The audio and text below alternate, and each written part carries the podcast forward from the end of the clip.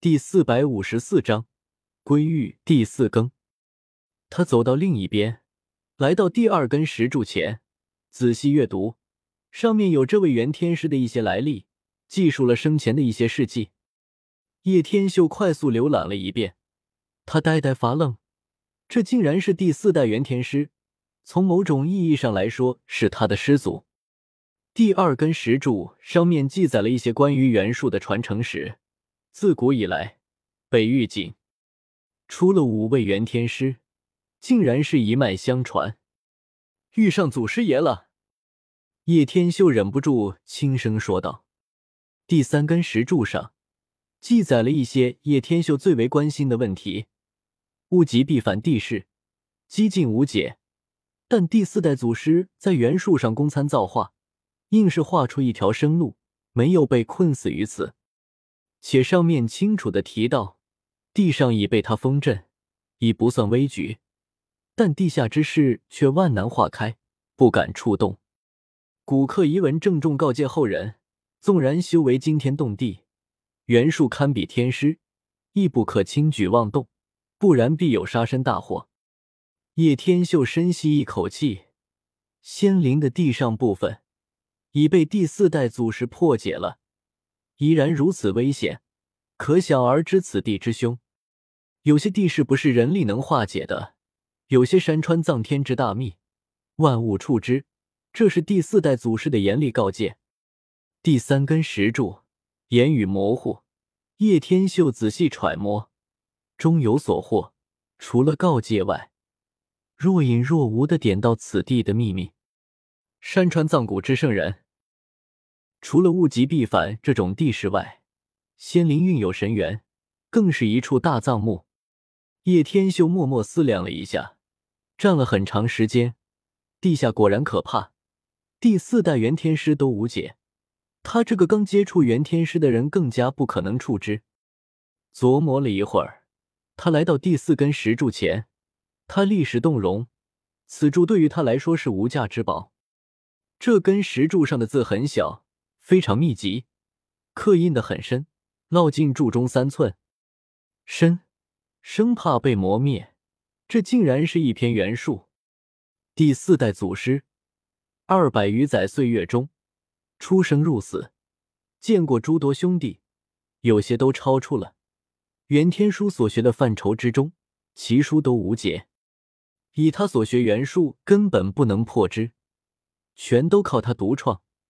灵光一现，才闯出那些绝地，活到晚年。这根柱子上的文字，是他临终前心有所悟，对元天书的补充，可以说是在续写奇书。对于元天师一类来说，这是堪比无始经般的无上必典，是以神元都求之不来的仙书。从古至今，仅出了五位元天师而已。这是一位祖师的毕生心血的升华，根本无法估量有多么的珍贵。叶天秀一字一句的看下去，默默记在心中，生怕错过一个符号。修兄，你莫非是发现了什么？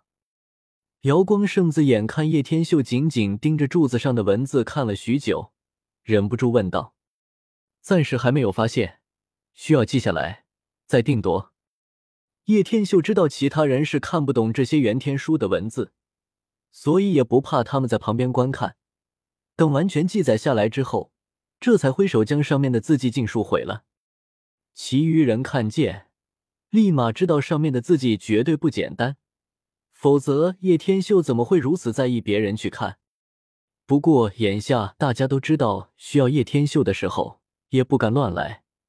再说现在的是瑶池圣女的躯体。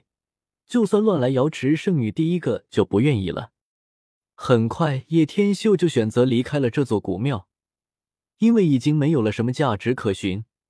前行了数里有余，叶天秀陆续发现三座破旧的建筑物，规模不是很大，与最初见到的那座神庙相仿，都非常古旧，近乎倒塌。过去这么久的岁月，没有倒下去，只能说是奇迹。叶天秀相信内部肯定刻有道纹等，不然任何建筑物都已成为灰土，不可能存在了。这是真正的太古遗迹，且处在太初禁区。如果能够寻出什么器物，肯定来头大的吓人。不过叶天秀现在也只是看看，没有走过去。他现在只沿着元天文烙所指引的道路前行，不敢犯险。元天文烙与天上的星辰对应，有缕缕银丝没入林中，如烛火摇曳。又前行四里后，一座宏伟的建筑物横在林中，挡住了去路。元天文烙指路，竟是通向此地。古庙很大，如大山坐落前方，连参天古松都不能完全遮挡。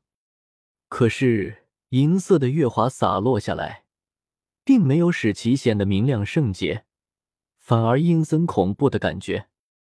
它以黑色的巨石砌成。可以吸收光战，像是一座尘封多年的鬼堡，静悄悄，没有一点声响。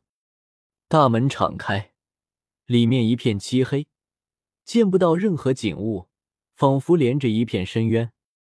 在大敞大开的石门前，有一片空地，石板上刻有一些符文。叶天秀与众人靠近之后，众人都是纷纷大惊失色，因为他们都看到了火龙坟。看到了龙蝶穴，看到了这片松林，全都具体刻在石板上。此外，还有第四代祖师的一些注释，更有很多看不懂的符号。叶天秀非常震惊，地上的刻图将火龙坟与此地联系在了一起。火龙坟蜿蜒，尸横地上，龙蝶穴亦刻得触目惊心。最为的奇特的是。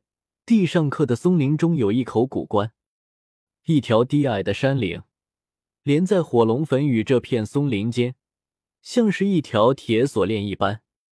这是真龙拉棺。叶天秀当时就变了颜色，地上的吞刻太让他吃惊了。那口古棺线条很细腻，这个世界果然一切都与龙有关系。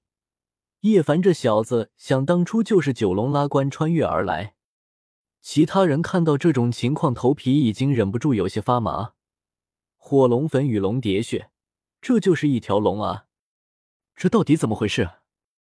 瑶光圣子也越来越发觉此地的不寻常。叶天秀并没有回应他，这是真实的地形图。火龙坟与松林间有一条低矮的山岭，这等若是一条真铁锁链，将两者连在一起。这是方圆几百里的地形，缩刻在石板上后，竟有这样的玄机。这座神庙比沿途看到的那几座要高大很多倍，很明显是一处重地，在昔日有特殊的地位。可是岁月如梭，带走了一切，如今只剩下破败与荒凉。忽然，叶天秀发现神台之上的神铁都腐朽了。竟然一个龟壳般的东西竟然没有被腐朽，这未免也太不合常理了。本章完。